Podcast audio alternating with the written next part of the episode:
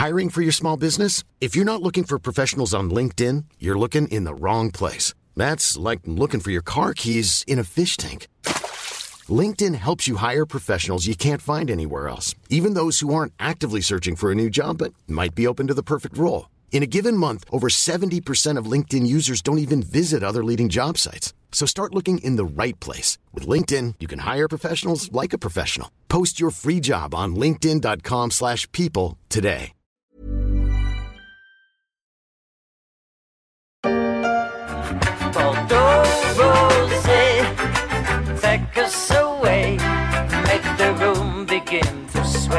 1978, Claude François chante Bordeaux Rosé en anglais. Quelques jours avant sa mort, le chanteur Yéyé avait enregistré plusieurs chansons pour la télé suisse, dont cet étonnant Bordeaux Rosé, un clin d'œil au savoir-vivre français. La chanson ne connaîtra pas le même destin que son célèbre Alexandrie Alexandra sorti au même moment. Et remarquez, on peut le comprendre. Mais à la différence des fans de Clo-Clo, le vin de Bordeaux, qu'il soit rosé ou rouge, n'a plus vraiment le cœur à danser ni à chanter à tue-tête. Le secteur est en crise. Je vous en parlais hier avec Franck Niederkorn, correspondant des échos à Bordeaux. Aujourd'hui, j'ai eu envie de donner la parole à l'un de ces viticulteurs. Je suis Pierrick Fay, vous écoutez La Story, le podcast d'actualité de la rédaction des échos.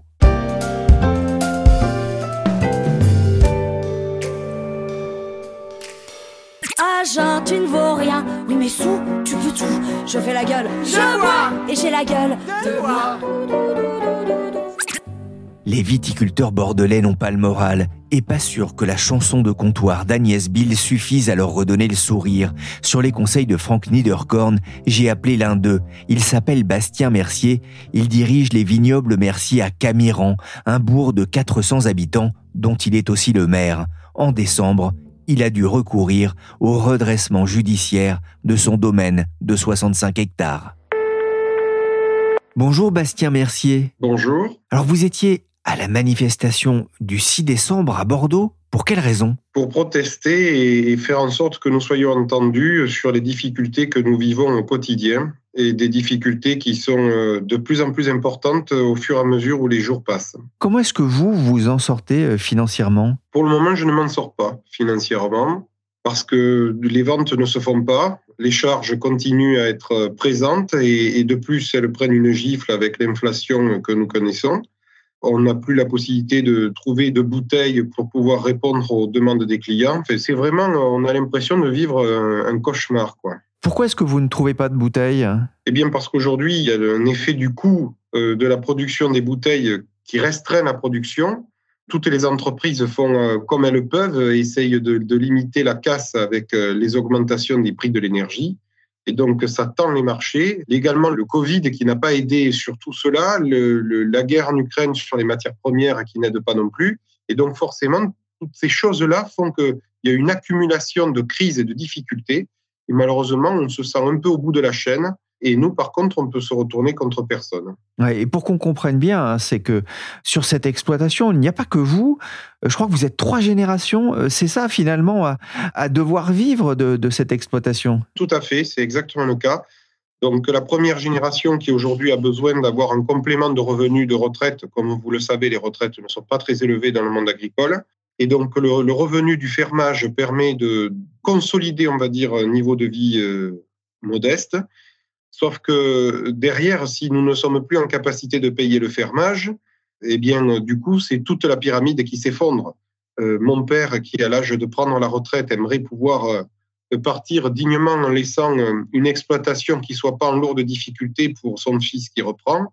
Donc, imaginez un peu euh, ces trois générations dans le désarroi et trois générations complètement perdues, sans cap et sans avenir, parce que nous subissons beaucoup plus que nous avons créé. Mais comment est-ce que votre père, votre grand-mère aussi vivent-ils euh, ce déclin du Bordelais?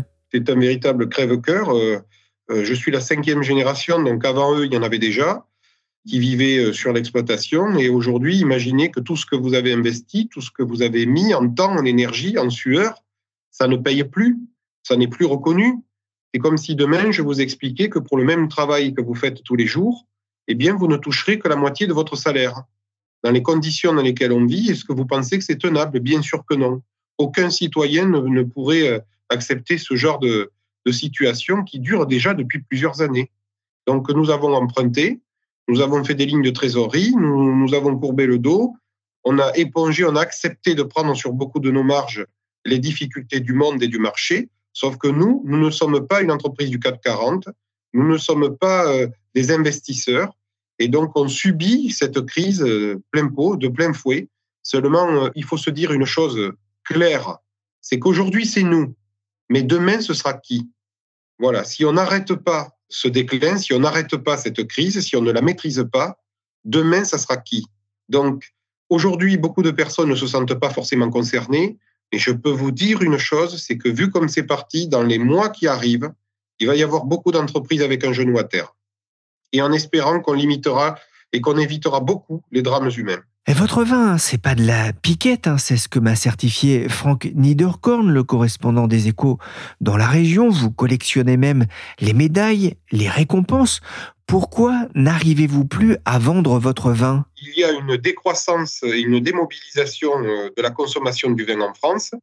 Et ensuite, nous, nous subissons également un, un, effet euh, structurel depuis plusieurs années par rapport aux, vignes et par rapport à, notre exploitation et la gestion qui en a, qui en a été faite par euh, nos représentants de la filière. C'est-à-dire que les viticulteurs bordelais euh, récoltent d'une certaine façon ce qui a été semé ces dernières années en, plantant trop? On récolte tout cela parce que nous avions la capacité de répondre au marché. Il fallait que nous ayons la capacité de répondre à ce marché qui était gourmand, qui était demandeur, notamment celui de l'Asie.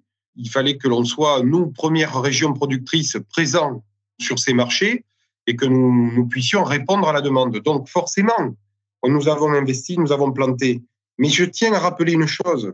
Une vigne, il faut dix ans le temps qu'elle soit prête. Dix ans entre le moment où on prend la décision, où on fait faire les plants de vigne, où elle est plantée et où elle est en pleine production. C'est pas d'un revers de main que l'on change de profession. C'est pas de revers de main que l'on peut changer la stratégie d'une entreprise. Et c'est l'attention que j'attire dans le sens où euh, on ne peut pas choisir demain, on se plante sur le blé, on décide de faire du tournesol, vous voyez, on, on se plante dans, un, dans la restauration, il suffit d'arrêter d'acheter. Non, nous, c'est de l'investissement à très long terme. C'est une culture qui nécessite une gestion sur du très long terme. Et c'est difficile pour nous de nous dire que, ben, euh, écoutez, voilà, euh, le marché ne répond plus, le marché n'achète plus euh, le vin au prix que vous pensez. C'est pas entendable, ça. Et c'est là que nous sommes suffisamment énervés dans le sens où, le cap n'a pas été tenu, où tout le monde a une part de responsabilité. Autant euh, on ne peut pas jeter la pierre qu'à la filière. Il y a aussi l'État hein, qui n'a pas soutenu une politique agricole claire, qui n'a pas soutenu la, défense des, vins alors que cela représente l'excédent de la balance commerciale agricole de la France. Si vous êtes chef d'entreprise, que vous avez une ligne de production qui rapporte, vous la défendez, vous la, développez, vous faites en sorte qu'elle reste votre étendard. Ce n'est plus le cas.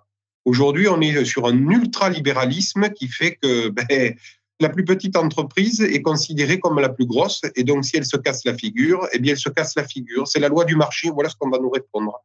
Et donc, dans tout ça, ben, vous vous sentez, euh, vous vous sentez complètement dépourvu d'aide. Euh, les banques vous expliquent qu'elles ne sont pas là pour financer euh, des crises de marché.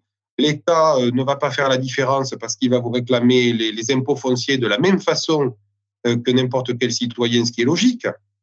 Mais quand vous êtes en procédure de redressement, euh, on vous sort parfois, euh, par exemple, un exemple type hein, qui est d'aujourd'hui, où quand j'ai téléphoné au service, j'ai demandé comment on faisait, sachant que je ne pouvais pas payer. Est-ce que la prochaine étape, c'est les huissiers? Ils nous ont dit, ah, c'est pas de suite, mais c'est en effet ce qui vient.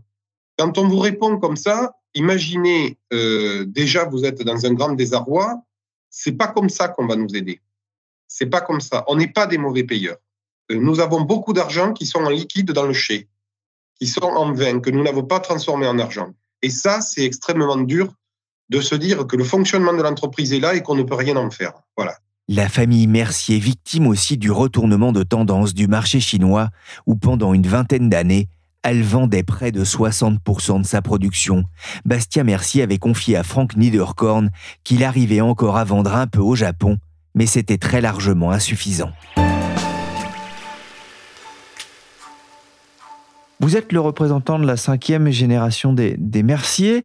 Il y a eu d'autres moments difficiles dans l'histoire de votre famille, comme la guerre 39-45. J'ai lu ça sur votre site euh, Facebook.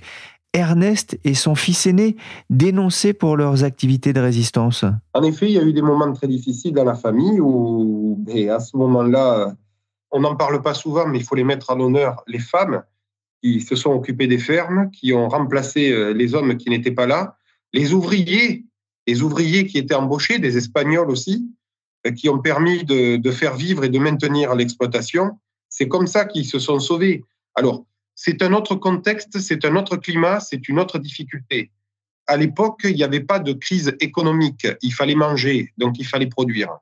Euh, donc, si vous voulez, on pouvait répondre plus rapidement à la demande, plus rapidement aux besoins. C'était tout simplement à la sueur du front. Il fallait travailler. Il fallait travailler, travailler, travailler. C'était ça à l'époque.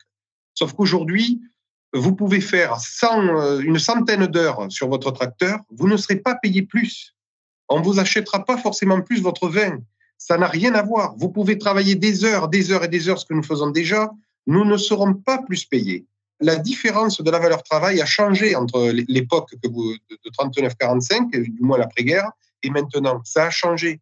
Nous sommes dans un monde où c'est l'argent qui commande, où c'est l'offre et la demande. Il n'y a plus de régulation, il n'y a plus de quotas, il n'y a plus de maîtrise de l'économie. Et donc, forcément, la moindre crise va faire des malheureux. Et ça, ça ne s'arrêtera pas qu'à l'agriculture.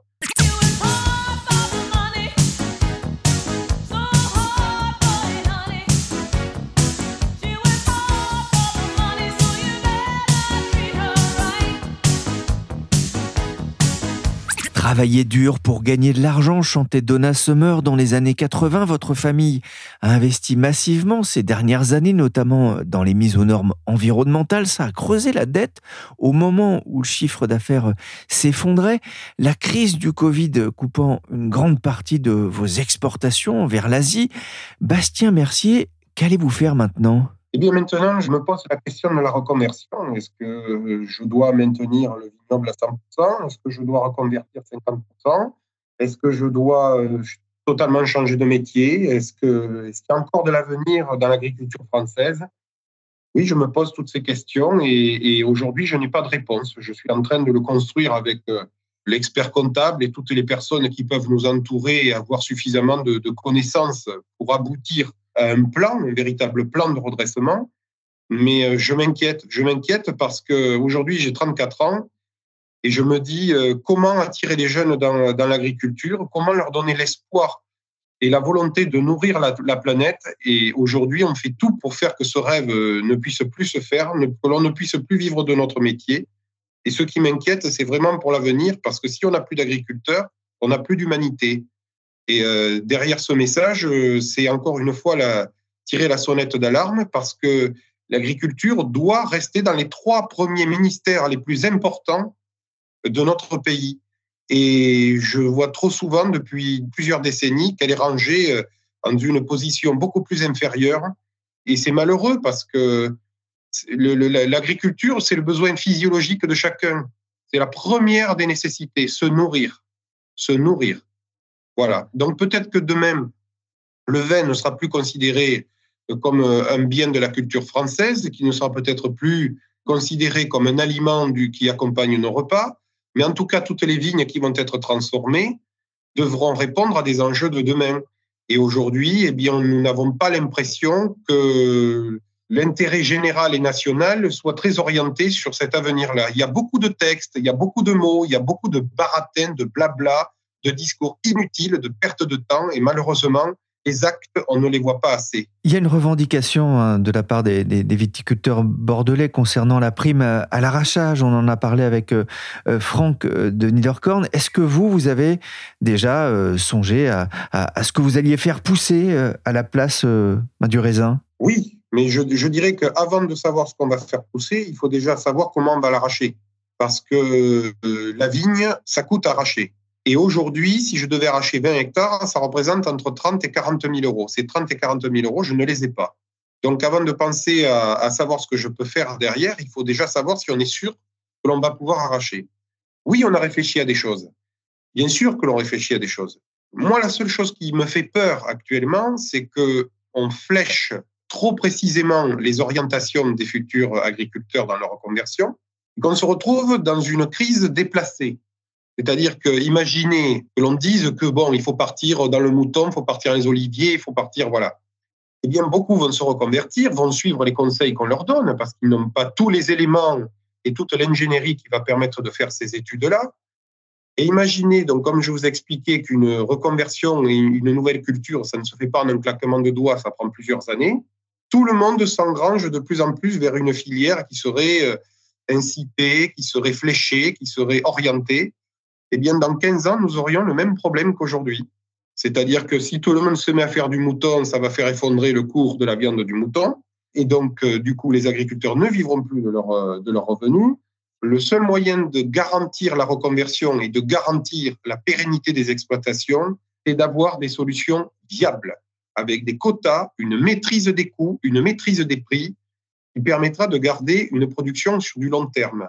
On ne peut plus continuer à vivre d'un marché déloyal où, les pays même membres de l'Europe, ne sont pas logés à la même enseigne, où les pays extérieurs n'ont pas les mêmes réglementations, n'ont pas les mêmes obligations d'investissement que nous, ce n'est pas possible. Et comment voulez-vous aujourd'hui avoir un message d'espoir et donner envie de continuer à des gens qui perdent de l'argent tous les jours quand ils vont travailler? Ce n'est pas entendable. En 25 ans, la consommation d'alcool par habitant est passée de 100 litres à 75 litres par an. Moins de ventes, donc moins de recettes pour l'État. Depuis 1980, une division par trois du montant des taxes sur l'alcool. Le fisc japonais veut renflouer les caisses. Il y a aussi un problème de rencontre entre l'offre et la demande. Hein. Les jeunes boivent moins de vin que leurs aînés. Le Japon a lancé une campagne pour inciter les jeunes générations à, à boire davantage. Ça vous inspire? Oui, tout à fait. Parce que le vin est très bon pour la santé. Le vin est excellent pour la santé. Mais c'est comme toute chose. Il faut en user, pas en abuser. Donc, vous avez tout à fait la possibilité de vous dire, ben, euh, je bois euh, pas forcément un verre de vin par jour, mais ne serait-ce que deux ou trois verres de vin par semaine. Indirectement, vous faites tourner une économie et vous ne vous mettez pas plus en danger que ça. Est-ce que vous croyez que le téléphone portable n'est pas dangereux pour la santé? Bien sûr que si. On se garde bien de le dire. Ça rapporte bien plus d'argent. C'est pas forcément joyeux ce que je vais dire, mais quoi qu'il arrive, on va tous mourir tôt ou tard. Et il y aura toujours un facteur qui sera responsable de ça. Maintenant, c'est de savoir dans quel monde on veut vivre et comment on veut vivre. Moi, je veux vivre avec la liberté de choisir. Je veux, je veux vivre en me disant que j'aurai passé de très bons moments dans ma vie, quelle que soit la durée de ma vie. Aujourd'hui, j'ai l'impression que l'on commence à rentrer dans une vie triste. On doit uniformiser tout le monde, la pensée unique. On doit tous faire pareil. On doit tous être dans la bien-pensance. C'est un véritable cauchemar. C'est pas comme ça que j'ai été éduqué, c'est pas comme ça que j'ai appris à vivre. Moi, j'ai l'habitude de mes fêtes de village, j'ai l'habitude de, de rencontrer les gens, d'avoir des gens au téléphone, de pas, lorsqu'on téléphone à n'importe quel service de l'État, c'est de suite des robots, des répondeurs, on déshumanise tout. Il n'y a plus de, de lien humain. Et ça, c'est vraiment triste. Et aujourd'hui, ben, je vous le dis clairement, le verre de vin est un lien humain. Et c'est ce que je veux défendre et c'est ce que je défendrai toujours. Buvons encore une dernière fois à l'amitié, l'amour, la joie. On a fêté nos retrouvailles. Ça fait de la peine, mais il faut que je m'en aille. Chez les Merci, on est viticulteur de père en fils. Vous êtes encore jeune, hein, vous le disiez, 34 ans. Qu'est-ce que vous lui diriez si votre enfant vous disait je veux reprendre l'exploitation? Je lui dirais surtout de bien réfléchir et que pour le moment, il n'est pas prêt à affronter la tempête que nous vivons. Je ne veux pas fermer la porte parce qu'il y a des agriculteurs qui seraient prêts à dire euh, je lui déconseillerais de reprendre. Je pense que quand on veut être agriculteur, c'est avant tout aimer la terre, c'est avant tout aimer ce qu'elle produit, c'est une histoire d'amour, c'est une histoire de famille. Une exploitation agricole comme les exploitations viticoles en Gironde, on a la particularité d'avoir une histoire. Toutes les petites exploitations ont une histoire.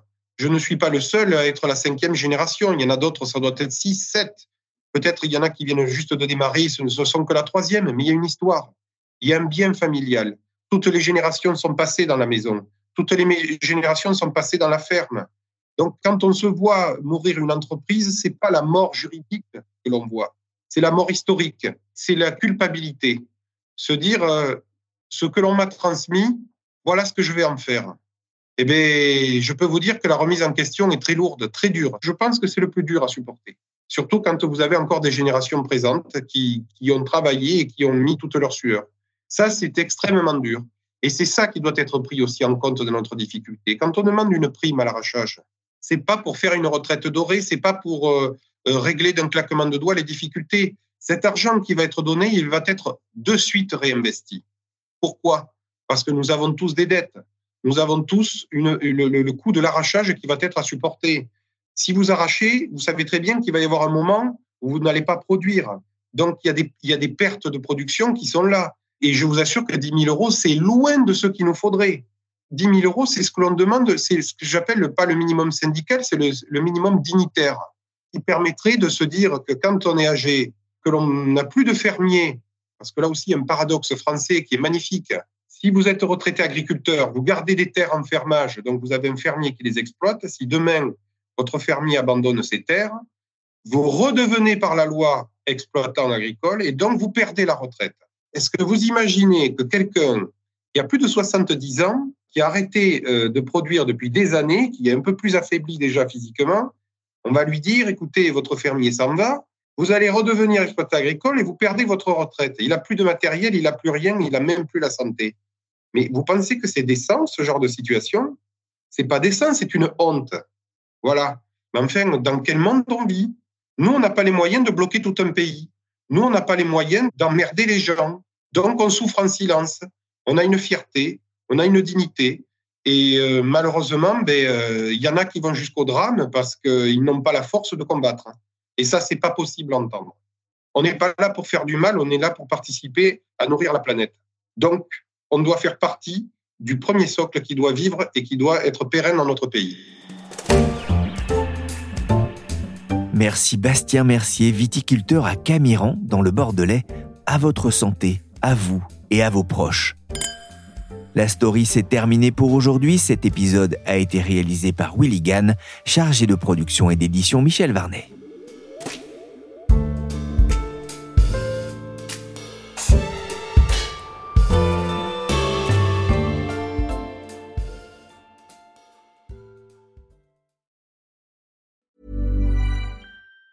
Planning for your next trip? Elevate your travel style with Quince. Quince has all the jet setting essentials you'll want for your next getaway, like European linen, premium luggage options, buttery soft Italian leather bags, and so much more. And it's all priced at 50 to 80% less than similar brands. Plus, Quince only works with factories that use safe and ethical manufacturing practices. Pack your bags with high-quality essentials you'll be wearing for vacations to come with Quince. Go to quince.com slash trip for free shipping and 365-day returns.